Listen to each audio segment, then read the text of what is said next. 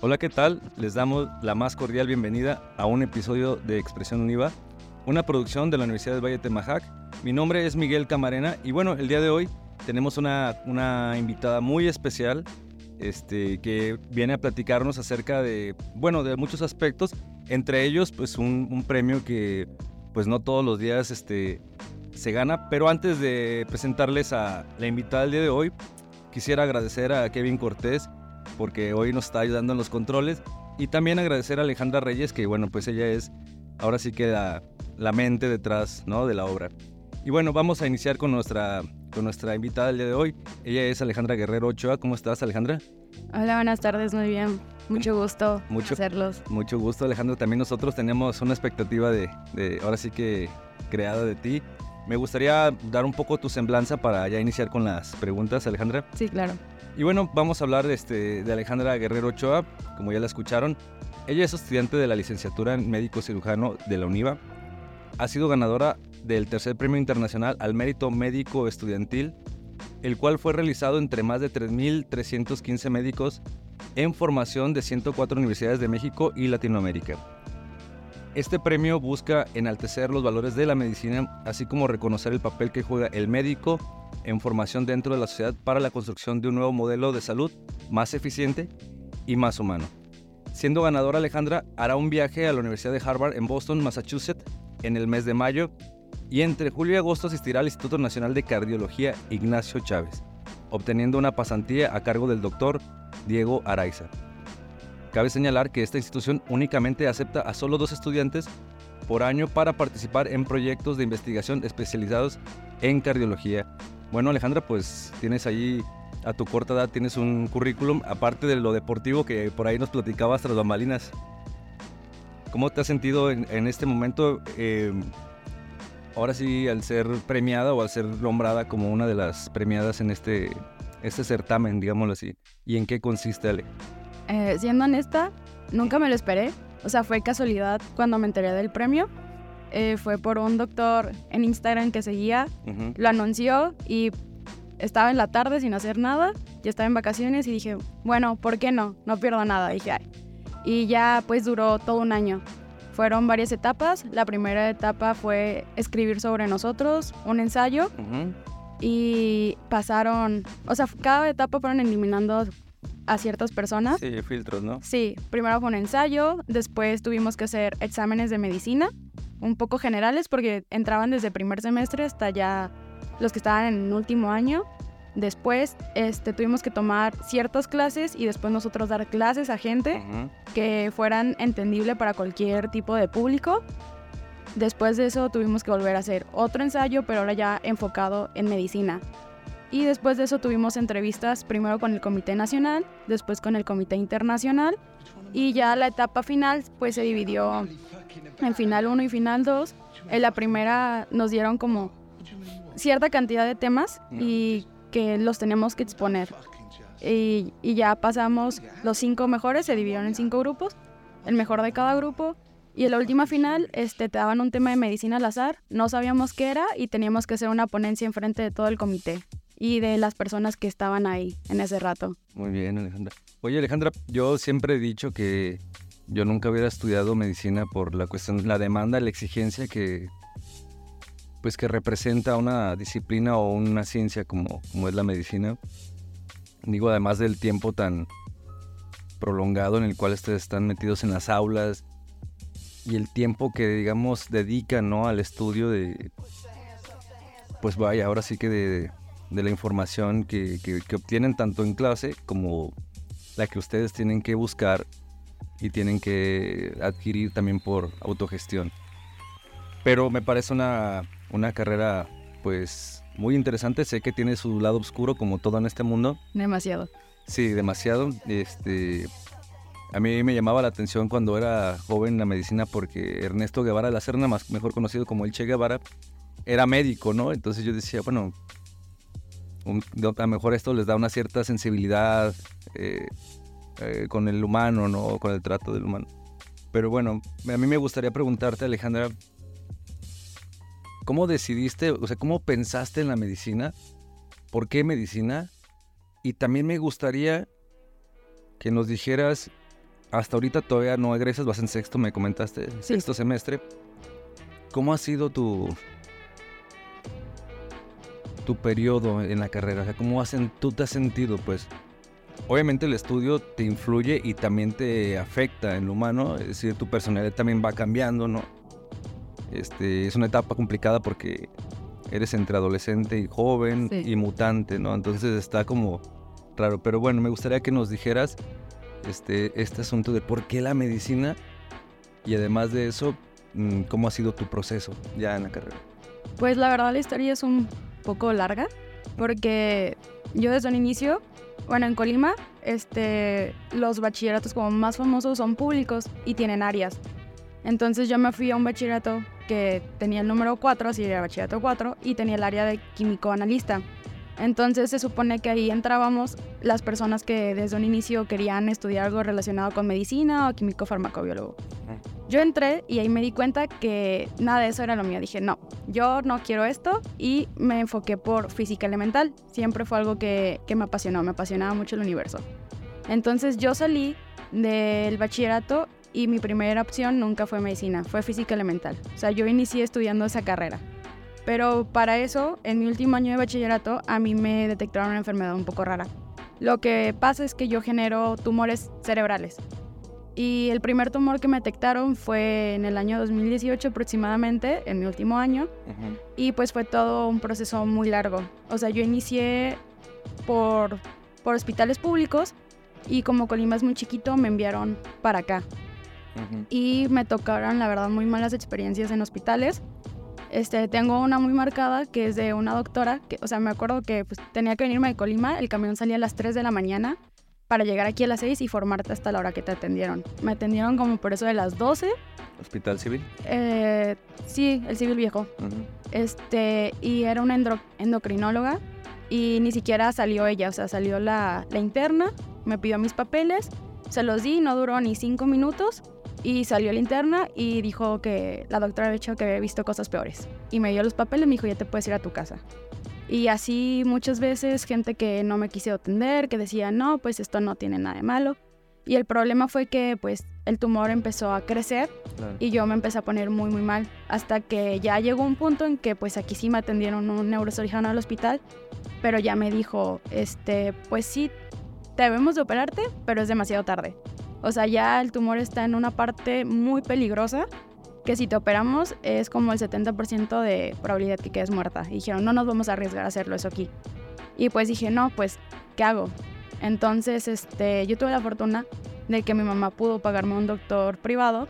Buscamos segundas opciones y este, él dijo pues que sí, efectivamente tenían razón los doctores, ya era muy peligroso, pero que si yo, ajá, que si yo me arriesgaba, él se arriesgaba. Y pues yo le pregunté, ¿y qué pasa si no? Me dijo, te quedan seis meses de vida, más o menos. O sea, sí fue, sí fue un impacto grandísimo el hecho de, Sentencia a muerte. Sí, o sea, de que pues o me operan ahorita o ahí quedo. Porque estaba el tumor creciendo en unas venas y arterias principales del cerebro que si la tocan pues caía ahí en coma y pues muerte segura porque se desangraban. Entonces pues yo dije, pues ya no me queda otra opción, o sea, me arriesgo ahorita o, no hago nada. No hay nada. Y me dijo, bueno, tienes una semana. A la semana te vienes y te operamos. Era un miércoles y me tenían que operar el lunes. Entonces, este, pues salió, gracias a Dios la operación salió bien dentro de lo que cabe. Y yo recuerdo que en cuanto salí de la operación, yo le dije a mi mamá y a mi hermana que me quería cambiar a medicina. Y ya ellas me preguntaron que por qué. Y la verdad les dije, a mí ese doctor me dio esperanza. O sea, sabía que era muy peligroso, pero fue el primero y el único que me habló con la verdad y que me dijo, pues va, puede pasar, puede que no. Y dije, entonces yo quiero ser esa esperanza de alguien en un futuro. Y también porque pues en ese proceso que estuve de dos años aproximadamente en hospital público, que no desamerito, hay doctores muy buenos, la verdad, pero también, ajá, como todo, hay malos. Este, me tocó ver muchas veces como gente que venía de pueblo, que se veía de bajos recursos, los trataban mal. O sea, los denigraban, no les daban la atención que merecían. Y también me impactó cómo puede ser que la medicina se basara en el nivel económico que tengamos uno. Porque veía a sus doctores, o sea, me tocó ver doctores que decían, no, yo no te atiendo, y casualmente estaban en el mismo consultorio que mi neurocirujano y ahí sí los atendían súper bien. Entonces dije, ¿cómo puede ser que nomás porque te estén pagando una consulta muchísimo más, ya no estés atendiendo bien a la persona.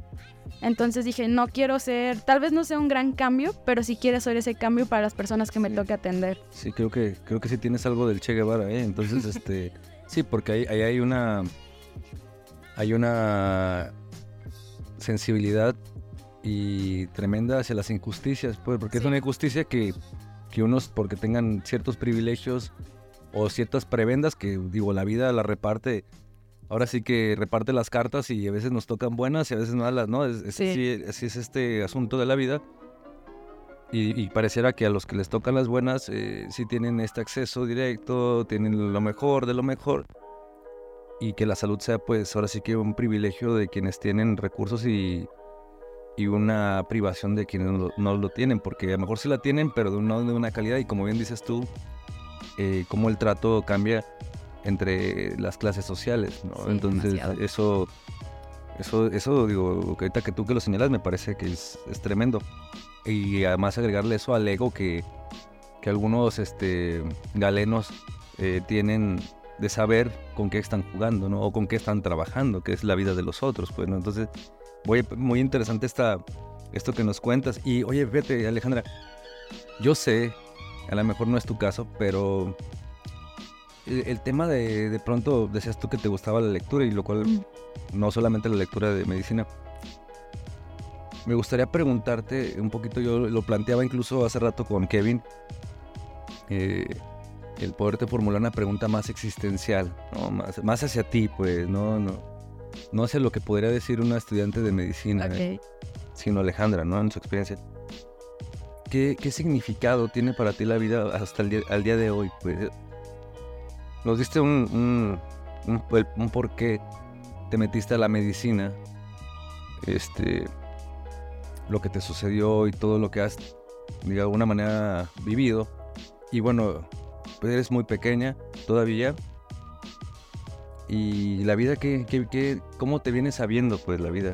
¿Cómo, qué, qué es estar vivo para ti? Un, un, poco me gustaría que me contaras. ¿Y qué piensas, no? De esto que, que bueno, filosóficamente es un misterio, ¿no? Es uno de los misterios más, grandes que la vida, ¿no? Es una muy buena pregunta, sí. Creo que para mí cambió el significado completamente desde esa experiencia que tuve. Para mí ahorita la vida es una sorpresa. Porque yo antes era una persona que tenía todo planeado. Decía, a los tantos años me voy a casar, a los tantos años voy a hacer esto. Y cuando te dicen, te queda tanto de vida, dices, ¿para qué planeé tanto? ¿Por qué trabajé tanto si al final a lo mejor no hay un para qué. Entonces para mí ahorita la vida es, o sea, tal vez escuche repetitivo, pero es irla viviendo el día, es disfrutar las pequeñas cosas que te dan, las pequeñas cosas que aparecen. Es algo sorprendente porque queremos intentar entenderla, pero jamás lo hacemos. Sí, es, es un... Em, ¿Cómo es? Al ser un misterio podemos dar pequeños zarpazos, ¿no? Pequeños rasguños a esa verdad superior que, envuelva quizá el significado, ¿no? Pero digo, igual, igual nosotros, nosotros tenemos la cualidad de estar vivos, por lo tanto podemos en nuestro andar ir reflexionando y pensándola, ¿no? A veces de vez en cuando. Porque pues sí, también otra realidad es que nos la pasamos más en un mundo mecánico, en un mundo pragmático, ¿no? De, Te levantas y mueves, apretas botones, eh, enciendes cosas, conduces cosas, este, te conectas cosas.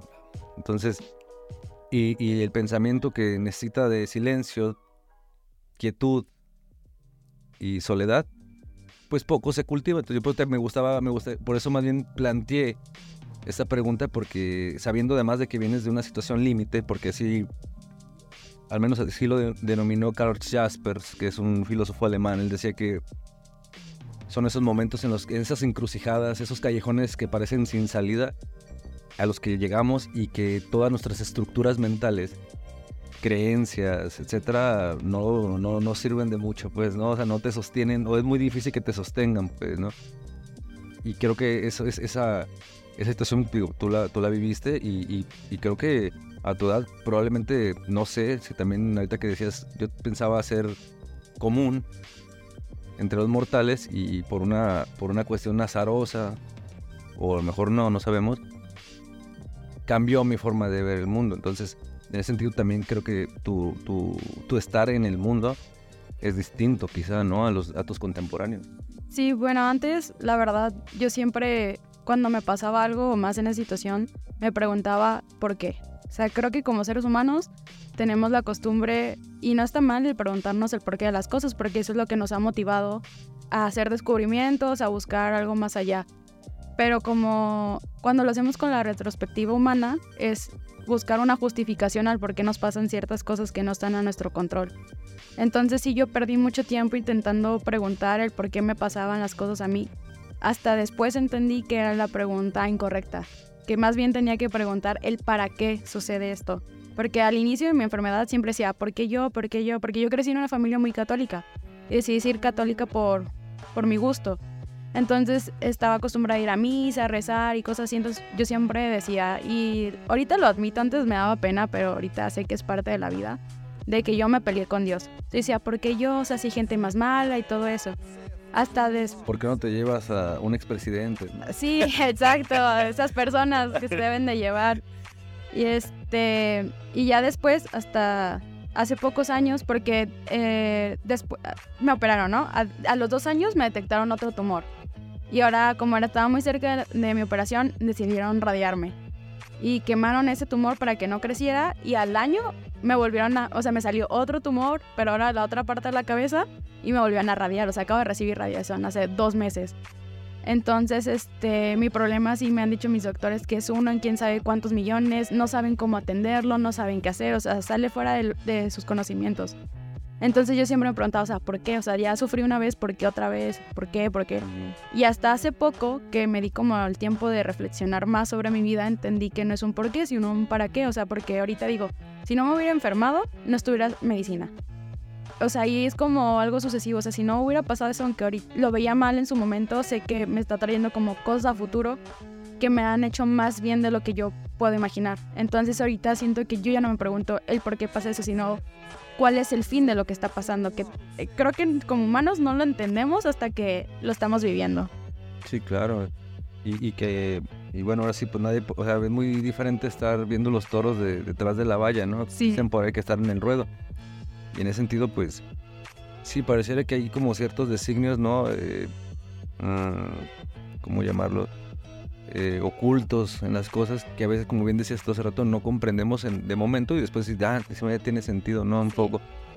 Oye, Alejandra, y ahorita que vi que tienes un, pues un nivel o una sensibilidad social, este, así que un umbral amplio, ¿no? De la, de la sensibilidad social en cuanto a las injusticias. Eh, ¿Cuáles han sido, eh, en tu experiencia, cuáles han sido como eh, aquellos aspectos o digamos aquellos retos que tú has tenido que, saltar, digo, ya digo, tu salud ha sido uno, sabemos pues ahorita que nos lo comentas, pero también qué otros aspectos, por ejemplo, en tu proceso como estudiante de medicina este, y universitaria, has tenido que enfrentar o confrontar o superar? Yo creo que el principal eh, se basa todo en la confianza en uno mismo. Este, cuando entramos a estudiar medicina, normalmente es como un patrón común, ¿no? Que todos los estudiantes venimos de buenas calificaciones, un buen promedio, nunca reprobar un examen, nueves y dieces. Y llegar a medicina cambia el mundo completamente. Y no es porque no sepamos, es porque no estamos acostumbrados a una carga tan excesiva y lo que implica estudiar medicina. Entonces, cuando yo me cambié a medicina, este, ya, pues ya tenía una carrera anterior. Mm. Entonces yo ya me cambié con un poco más de edad. No tan grande, pero un poco más de edad. Entonces, primero fue un reto eh, la edad, porque Colima, pues todavía mucha gente dice que es un pueblito y en cierta manera sí lo es porque el pensamiento es así. Me decían, no, pues vas a salir más grande y que te quieras casar y que quieras tener hijos. Entonces, como que todavía ese es muy retrógrado en ciertos pensamientos. Entonces fue el primer cambio. Llegué a medicina y pues obviamente, tanto aquí como en cualquier universidad, pues que te piden papeles, te hacen exámenes. Eh, pues se enteraron de mi enfermedad. O sea, no era algo que pudiera ocultar porque como estoy en constante revisión, pues las, y como pueden haber consecuencias que me pueden dar de la nada, las universidades tienen que estar enteradas para saber cómo actuar. Entonces también fue otro, otro factor que como que me quería detener porque me decían, ¿segura que quieres estudiar medicina? ¿Segura que vas a poder? Mejor vete y estudia otra cosa. familiares me decían, nadie te va a decir nada si no estudias, o sea, es razonable, es comprensible. Y yo, pues no, o sea, estar enfermo no es una limitación. Y luego llegó medicina y mi primer año me tocó en pandemia. Entonces, aprender todo en línea fue un reto grandísimo ah. porque no sabía cómo... Yo venía de física elemental y en física elemental literalmente era aprenderte fórmulas, realizarlas y ver que cuadraran todo. O sea, era algo tan exacto que si te equivocabas, sabías en qué te ibas a equivocar si veías la fórmula. Aquí si te equivocabas, no sabías ni en qué. O sea, porque tenías que aprenderte libros, aprenderte partes del cuerpo. Entonces, fue un cambio totalmente el estudiar algo tan exacto, estudiar algo que es exacto, pero más de comprensión humana, que yo en mi primer año sentí que no iba a poder. O sea, dije, no, o sea, medicina no es para mí, no es lo mío, no estoy pudiendo, o sea, de venir de calificaciones de dieces, llegaba a 7, me fui a un Ordi, este, dije, no, esta está acabando conmigo. Y me he dado cuenta que es como que un patrón en todas las personas que llegamos a medicina, pero no es porque no podamos, es porque no estamos acostumbrados. Y como al mismo tiempo está la, la, presión social que se ejerce en que ya estás estudiando medicina, la mejor carrera, la más difícil, entonces uno pues sabe que ahorita ya hay un montón de gente que estudia medicina y tenemos que buscar el algo que nos haga diferentes a esa persona para poder ayudar. O sea, ya no siento yo que ya no es tanto el buscar el algo para, ay, le gané, ay, gané esto, ay, yo esto, sino es porque es ayudar a las personas al final de cuentas. Entonces como que existe toda esa presión y a mí ese primer año yo sentí que es muertísimo, o sea, no sabía ni qué hacer ni cómo hacer hasta que pues uno reflexiona y empieza a buscar, no, bueno, no aprendí leyendo así, tal vez escuchando podcast o viendo videos o flashcards o así. Y ya uno va aprendiendo que sí puede, solo es encontrar la manera diferente. Entonces yo creo que ese fue mi principal reto, el cambiar y tener esa confianza de que podía hacerlo, podía estudiar medicina si era algo como muy posible. Claro, muy bien Alejandra, pues vamos a nuestra, a nuestra pausa del medio tiempo. Este, y al regresar seguimos contigo Alejandra, está en Expresión Univa, enseguida volvemos.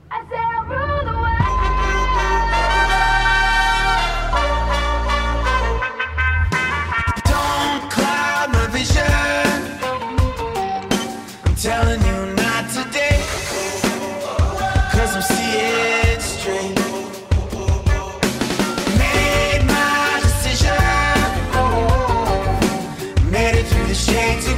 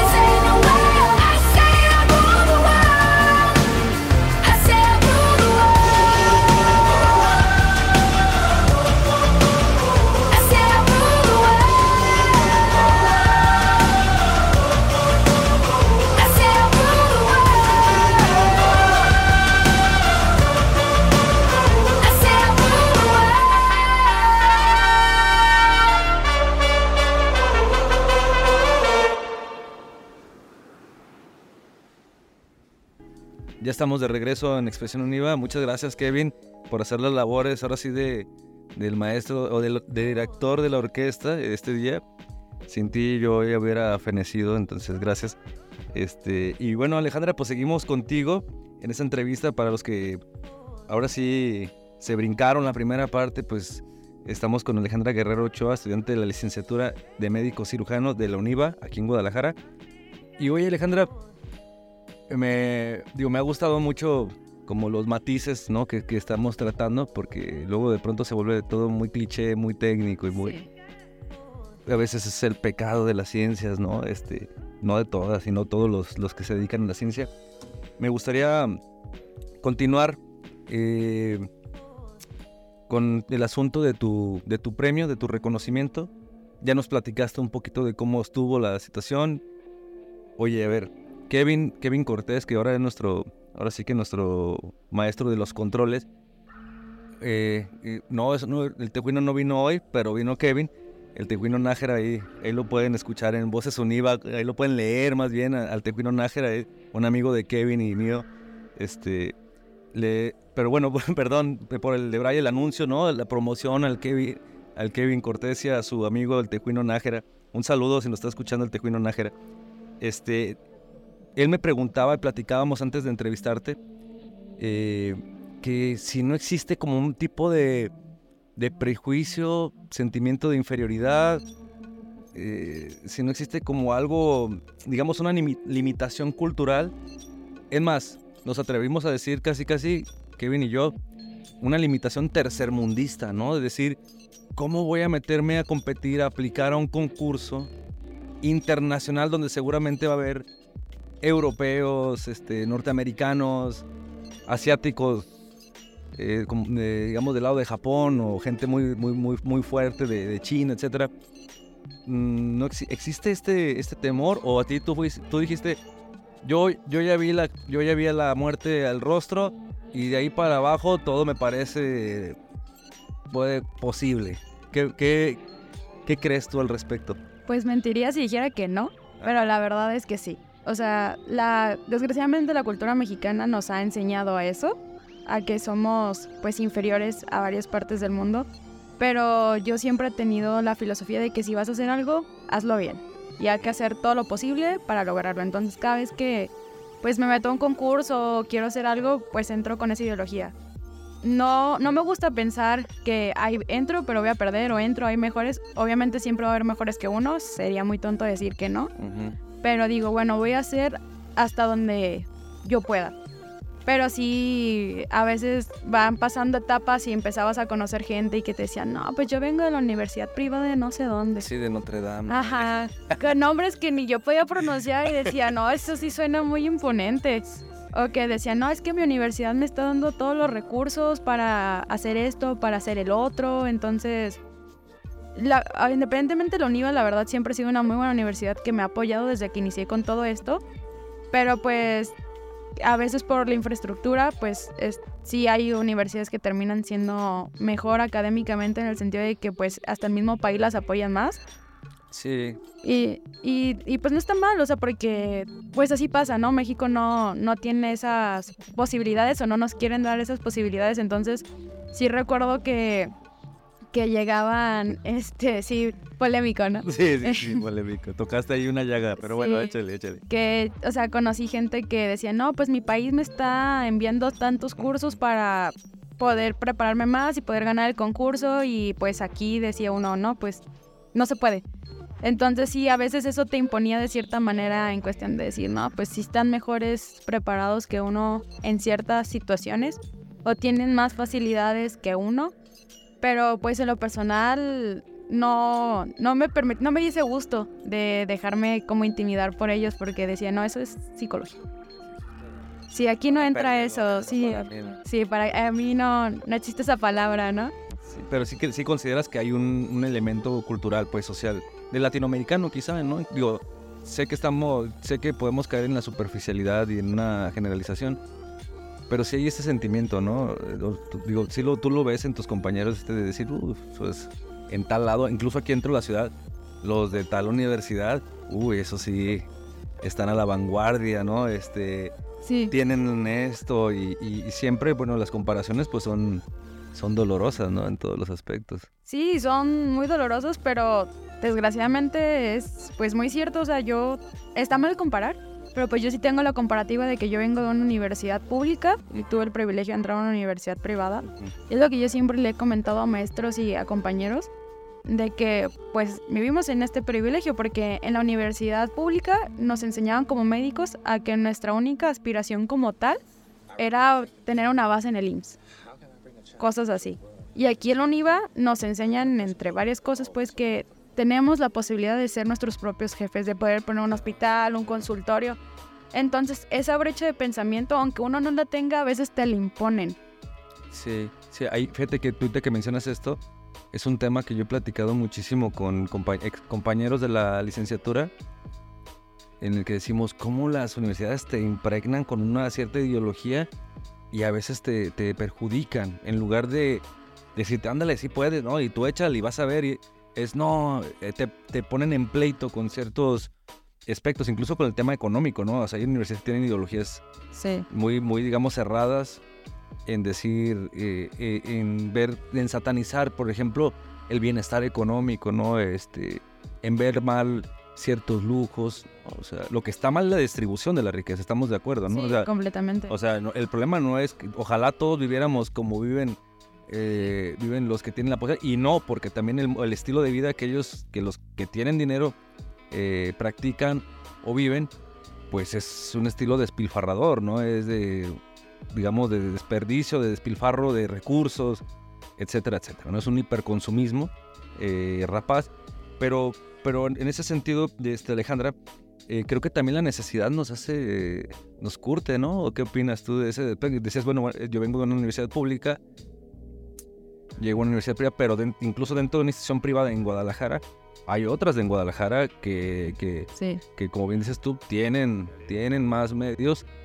Y, pero también este, este, esta, digamos, educación desde la limitación, que no debería ser desde, desde luego no, no hay que romantizar, ¿no? La carencia tampoco, Sí. pero sí también te curte, ¿no? También te genera a ti, digamos, dispara tu, tu poder creativo, decir, "Ah, bueno, no tengo esto, pero ahora lo, voy- a hacer con esto, o voy a hacerlo de esta manera. No sé, te, ha- te has hecho, vaya, te te te ha puesto a prueba la carrera en ese sentido?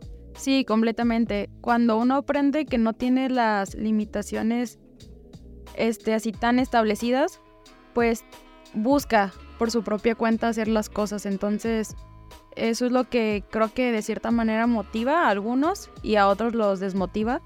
En que si ves que a lo mejor tu universidad no lo no te ayuda demasiado, que sabemos que la universidad pues no lo es todo, ¿no? También depende mucho del alumno, pero si te potencializa o te atrasa en ciertas situaciones.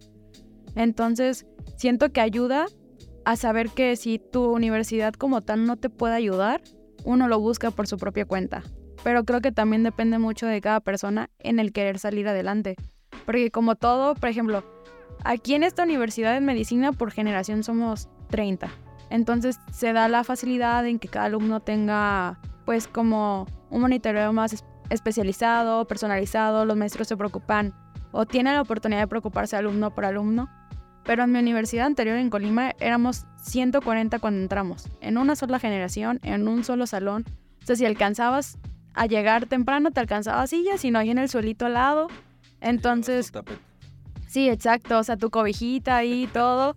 Entonces, eso a mí en lo personal me ayudó a, a decir, si no puedo como tal, o sea, la facilidad así tan factible por la escuela, porque como tiene cosas buenas la escuela de la Universidad de Colima, la verdad lo reconozco, sí también, yo al inicio, desde un inicio siempre quise salir adelante, o sea, buscar cómo yo poder mejorar, me metí a cursos, me metí también, soy paramédico en la Cruz Roja, o sea, y cada vez que decía a la escuela, oigan, ocupo ni siquiera una ayuda económica, ocupo un permiso para faltar dos días porque quiero ir a este curso para que me ayude con la carrera. No. Habla con tus maestros y tus maestros te dan permiso adelante, mis maestros. No. Si vas, te repruebo. Si vas, te bajo calificación. Entonces, eso, pues, la verdad te desanima demasiado. Unos verdugos, ¿no? Así, Sí, o sea, haciendo uso de su coto de poder. Sí. Entonces, pues eso hacía que yo buscara todo por fuera. O sea, a mí ese limitante me ayudó a decir, bueno, la escuela no me apoya, yo lo busco por fuera, me meto fines de semana, hago esto, hago el otro. Entonces llegas aquí y desde un inicio que yo llegué aquí a la UNIVA, pues la verdad mis coordinadores siempre han estado al pendiente y siempre han buscado la manera en que yo pueda seguir desarrollándome plenamente.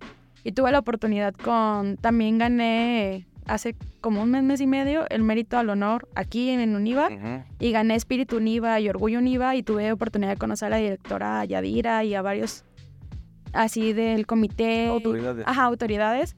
Y todos me fueron muy atentos y me ofrecieron como esa facilidad de que si tú te quieres ir, la UNIVA te apoya.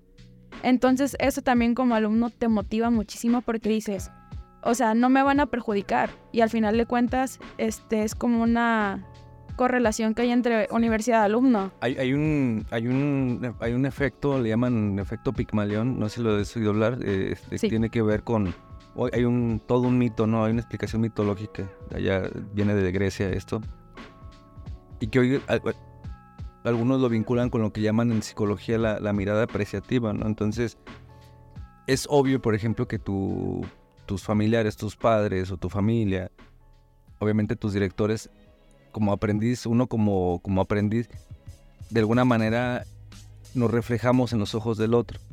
Entonces, cómo nos ven, cómo nos tratan, nos impregna también a nosotros. Entonces, y como en, esa, en esta edad eh, nos, transformamos bastante mejor en débiles, tú hace, hace rato me, me pareció muy interesante lo que sea lo de la personalidad, del carácter, ¿no? O sea, lo vemos en muchas cosas, este, en el deporte, etcétera, donde dices, mira, este se para y se para y se para, y le pegan, le pegan y se para. Y creo que a veces la vida así también es, ¿no? Parece que nos boxea. Sí. ¿No? Nos está y, y, van dos, tres rounds, ya te tumbó tres veces al día, te mandó la luna tres o cuatro veces. Sí. Pero tú te aferras. Y hay otros que dicen, no, saben que ya, estuvo, entra en la toalla y, y ya, ¿no? Mejor me, me, como buen cordero estiro el cuello para que la, la guillotina llegue, ¿no? Entonces, este, en ese sentido, el, efecto Pygmalion o esa mirada apreciativa pues es muy importante. Como dices, se tiene que apoyar, está bien, hay que curtir carácter. Porque alguien que se le da todo también eh, tiene, corre el riesgo de no tener una capacidad para la frustración. Sí, completamente. Una resistencia, ¿no? También la piel hay que, hay que hacerla... Eh, gruesa. Sí, gruesa, ¿no? De cocodrilo si se puede, para aguantar, ¿no? Y más ustedes, por ejemplo, que están en un ámbito en el que pues van a ver tragedia tras tragedia. Ojalá sean más historias bonitas, pero.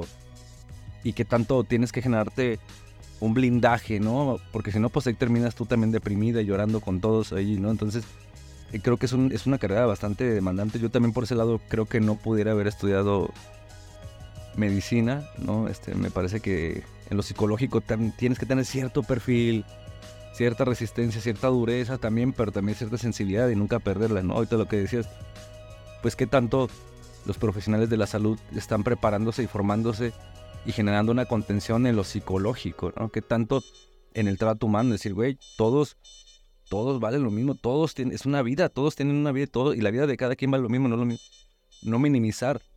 Sí. La de una persona que viene de una comunidad rural a la de la persona que viene de una zona residencial.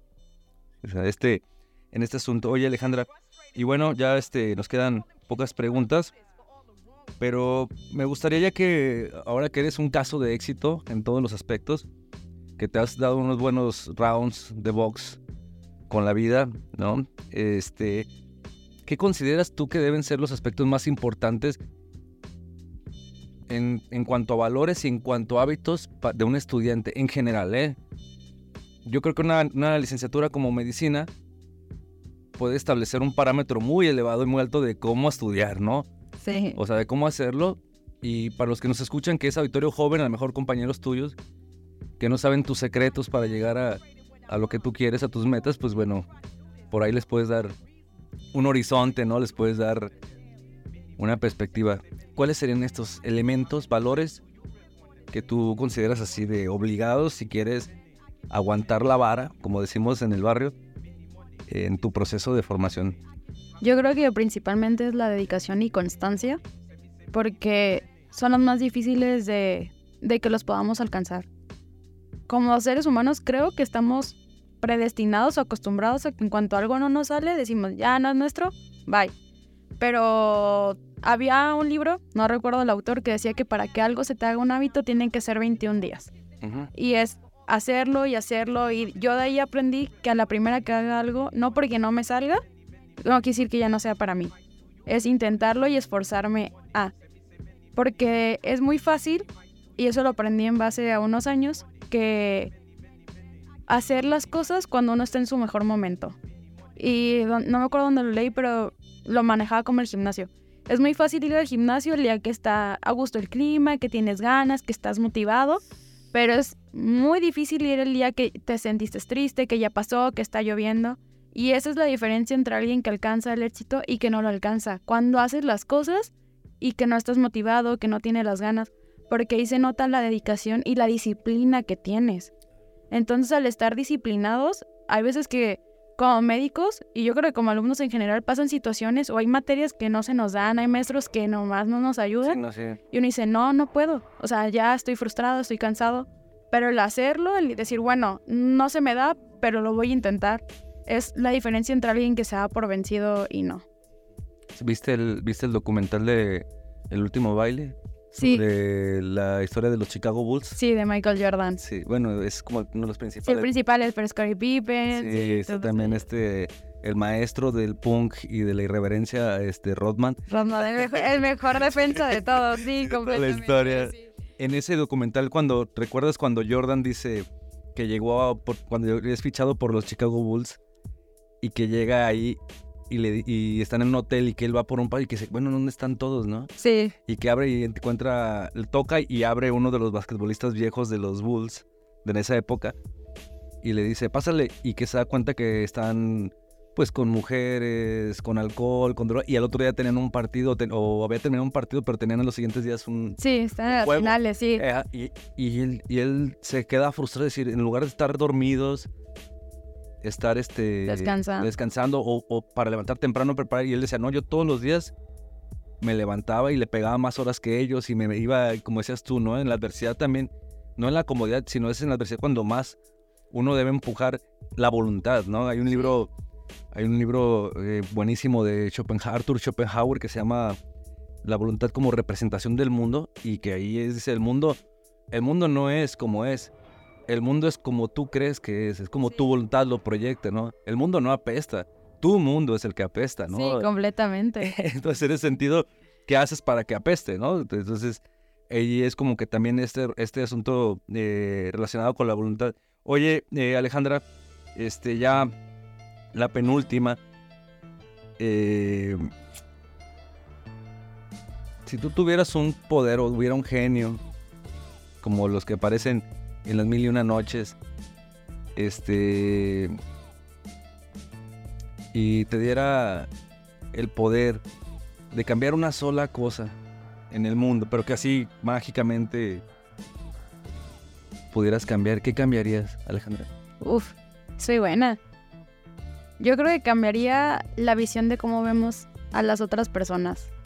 Es como comentabas hace rato, o sea, creo que ya tenemos una visión tan mala del mundo y de las personas que ya no nos esforzamos de más por intentar hacer ese cambio en el mundo. O sea, ya decimos, ay, el mundo está, está podrido, sí, pero ya no hacemos nada para hacer que cambie. O sea, ya como que mejor contribuimos a eso. Entonces, es, al menos yo es algo que me he dado cuenta en medicina, que a lo mejor de 10 doctores que ves en un día, este, 8 sí tienen su peor día y tratan mal a los pacientes, con dos que traten bien. O es con que solo le preguntes al paciente, ¿cómo estás? ¿Cómo te fue? O si te cuenta algo le sonrías, le cambias la, completamente el cómo está viviendo su día.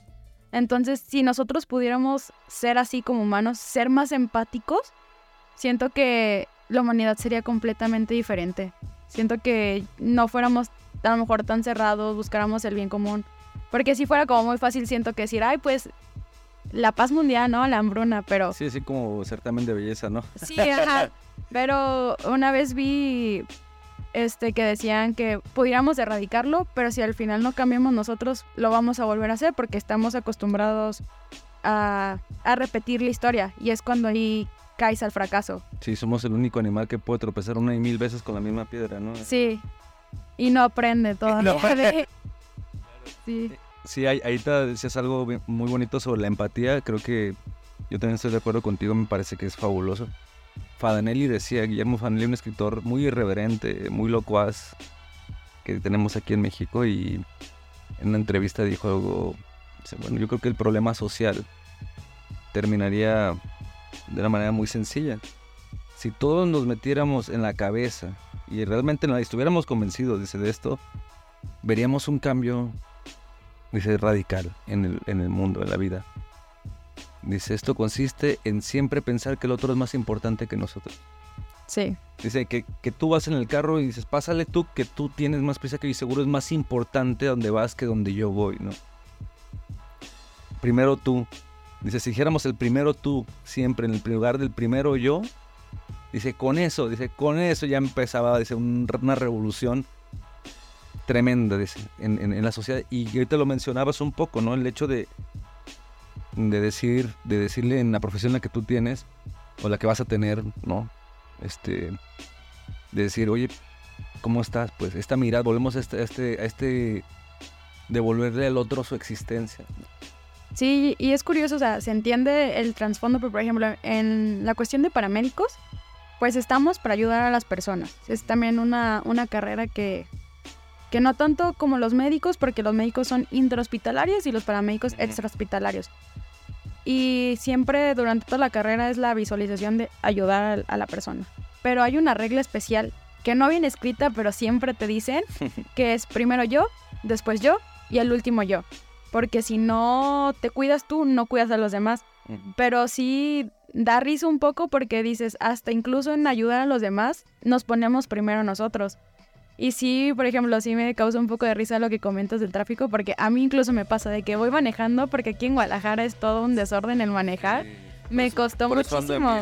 sí. Y de que allá se me quiere meter y, hey, yo voy primero. Y ahí es cuando a veces uno ya se amarga por el que ya se te pasó.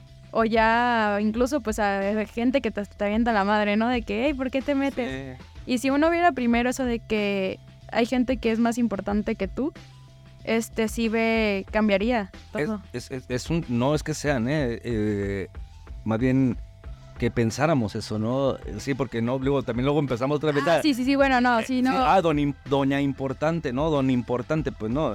Sí, o sea, más bien sería como el decir que son más importantes en el sentido de que uno no debe sobreponerse ante cualquier situación. O sea, obviamente si hay uno que, o sea, sí hay situaciones que sobreponen, pero no el hecho de pensar mi situación es más importante que la que está pasando esa persona, porque al final de cuentas no conocemos qué está pasando esa persona. Sí, fíjate, eso Alejandra, es ir rápido. Yo tenía una concepción, digo, y aquí el auditorio podrá discutirlo también por ahí, eh, acerca de, dice yo, es que las tragedias de los de ciertos sectores de la sociedad son tremendas comparadas con las de con las de otro sector, ¿no? Y yo decía, no sé, hay, no sé si conoces a George Carlin, que es un, filósofo, pero que se volvió cómico. Y ahí tiene un, stand-up donde, donde habla sobre los privilegios de, la, de, los, de los ciudadanos blancos de primer mundo, ¿no? Y dice, no, dice, hay unas... Y, y dice, hay un tipo en un avión va enojado y está mentando madres porque tocó ventanilla y a él no le gusta ventanilla. Entonces todo el vuelo estaba molestando a las azafatas y a los, a los conciudadanos que tiene alrededor. Y decía, o sea, ¿cómo es posible no? que alguien haga un drama? Dice, cuando hay personas que migran de países en 100 en una lancha que es para 20, ¿no? Y van por el Mediterráneo, van por el, por el mar que tú quieras en Europa para cruzar de África a Europa, etcétera y dice, ¿y cómo acá alguien va haciendo una tragedia y gritando y porque le tocó ventanilla, ¿no? Entonces yo decía, en ese, en ese sentido, la, decía yo, hay, tragedia, hay de tragedias a tragedias, ¿no? Sí. Pero en realidad, yo, un amigo que es aquí fue maestro, un tipo que es psicoanalista excepcional, un clavadote de verdad tremendo de aquí de la UNIVA, bueno, aquí estuvo, me dijo, güey, tú no sabes el tamaño de las tragedias de los otros, cabrón. Dice que aún hay jovencitas o jovencitos que se suicidan que por, por tal cosa, que por la soledad, por el abandono en que sus padres los tienen. Que quisieran que les dieran hasta una cachetada para sentirse queridos, ¿no? Y tú no puedes minimizar eso porque hay un niño que vive en una ladrillera y nomás come una vez al día, cabrón. Me decía él, entonces de ahí entendí también fue como no tan cruel, pues digo, desde luego no voy a solapar la tragedia de que tu celular se te descargue más rápido de lo que tú pensabas, etcétera pero sí creo que en ese sentido eh, tienes también este, mucha razón. Oye, Alejandra, ya para terminar, este, esta charla que la verdad me dio mucho gusto tener contigo. Este, ¿Qué consejo le das a los jóvenes como tú? ¿Qué consejo les decís? Vaya, o sea, aprovecha, ¿no? Para decir algo, lo que tú quieras, sobre lo que tú quieras, pero tú también un poco ponte el traje de la viejita, de la, de la sabia anciana de las épocas antiguas, ¿no? Este, prehistóricas, que daba este consejo. ¿Qué dirías? ¿Qué dirías? Pues principalmente que crean en ellos mismos es la base del éxito. El creer en uno y el saber que somos capaces de lograr lo que sea que nos propongamos es principal y que luchen por ellos. La vida no es fácil y, cada vez que uno cree que, ah, ya, ya la hice, Diosito te dice, no, vas a ser mi mejor guerrero. Ahí te va. Pero no hay que dejarnos caer. Sí, ya uno se esconde en este 2024 para que no, le, no lo vuelva a escoger, no renovar contrato. Pero que a pesar de todas las dificultades, siempre hay una luz al final del, del camino. Y que dejemos de buscar el por qué y pensemos en el para qué de las cosas. Yo creo que todos en este mundo nacimos con una capacidad especial, cada quien de diferente manera, pero todos podemos alcanzar el éxito. Que el éxito pues es, varía para cada persona, pero mientras tengamos dedicación y constancia, lo podemos lograr. O sea, yo en verdad veo a mis amigos y a compañeros y yo les digo, es que sí pueden, o sea, peleen por ello, créansela, luchen por ello, porque yo soy fiel creyente que el sol brilla para todos. Entonces, todos merecemos el éxito, pero hay que trabajar en ello. Entonces yo creo que es no rendirse y rodearnos de gente que nos ama y nos apoya. O sea, yo tengo un círculo un poco corto tal vez, pero tengo a mi mamá, a mi, a mi hermana, sí, mi novio que me apoyan. O sea, me sale una oportunidad, por ejemplo, me voy a ir a México a neurocirugía y es, vete, me voy a ir a Barcelona a un congreso, vete, o sea, porque al final de cuentas, cuando nosotros mismos no creemos, hay gente externa que cree en nosotros y nos motiva y nos saca adelante. Entonces, mi consejo es que luchen y a pesar de que puedan sentirse que ya no pueden, que ya los últimos no es para nosotros, no es para mí la carrera, independientemente de que sea medicina, cualquiera, porque todas las carreras tienen lo suyo, o sea, mucha gente dice, ay, medicina es la más difícil, tal vez porque ves vidas humanas, pero por ejemplo, yo tengo amigos que son de comunicación, mi novio que es arquitecto, que a veces veo cosas que hacen y digo, ay, yo no pudiera hacerlo verdaderamente, o sea, es no desameritar lo que uno es capaz de hacer y es luchar siempre y creer que todo pasa por algo y va a suceder para algo. Sí, decía Milán Kundera en una novela, no recuerdo si fue en La Broma, donde decía, que, ¿y qué tal? ¿Y qué tal? Hacía la pregunta, ¿no? ¿Y qué tal que si Judas creía tanto en Jesús que lo quiso poner a prueba y que le demostrara a los romanos quién era el, el poderoso, quién era el, el Hijo de Dios? Dice, ¿qué tal que él quería, más allá de traicionarlo, lo lanzó precisamente para que le demostrara a sus enemigos quién era el campeón o quién era el, máster. Y a mí me, fascinó esta, este cambio de... De, perspectivas. Sí, de, diferente. De, Milán Kundera, ¿no? Sí. Un escritorzazo que por cierto se nos acaba de ir, ¿no? Hace unos meses. Pues bueno, Alejandra, este, qué rica plática, qué a gusto. Gracias por invitarme. Mucho gusto. Ojalá luego tengamos otros temas ahí sobre medicina este, y podamos invitarte también a, a platicar. Incluso tu experiencia cuando ahora sí que te vayas para, para Harvard y, ya que vengas, pues ahora sí que, como dice Real de 14, pues nos cuentes sobre tu pandilla de vivencias, ¿no? Sí, claro, con gusto. Este, y bueno, pues muchas gracias, Alejandra eh, Guerrero, que tu apellido le, ahora sí que le haces, le haces mucho honor, creo que va a Doc, ¿no? Este, pues te deseamos lo mejor en tu viaje y felicidades por tu premio porque pues no es fácil. Muchas gracias, un placer conocerlos. No, gracias. Y bueno, pues agradecer, no me queda más que agradecer a Kevin Cortés, este, que hoy estuvo muy bien ahí este, instruyéndome, educándome. Bueno, más o menos, dice él, es honesto, lo que me gusta de Kevin es que no le gusta que le echen flores de más, se las quita él, se las sacude. Este, y también quiero agradecer a Alejandra Reyes, que ella, bueno, fue es el vínculo, es la productora de, pues de este, de este producto cultural que es Expresión Univa. No se olviden de visitar nuestra página de Ágora, ahí tenemos una N cantidad de contenidos. Ahí publica, por cierto, otro, otro, otro promocional. No me pagan por esto, les prometo, no me dan ni un solo peso. Pero ahí también publica el Tejuino Nájera, ¿no? Este, un servidor, ahí publicamos también este, nuestros escritos nuestras opiniones acerca de, de ahora sí que de, de lo que nos sucede. Y bueno, denle una checada a Ágora, chequen Expresión Univa, chequen Lecto, síganos en redes sociales y pues denle ahí like si les gusta y si no, pues pongan no me gusta, no nos importa, reaccionen, no se comporten como zombies. Y bueno, pues esto fue Expresión Univa, muchas gracias por el, el favor de su atención y nos escuchamos en un capítulo, este, esperemos lo más pronto posible, muchas gracias a todos y hasta la próxima.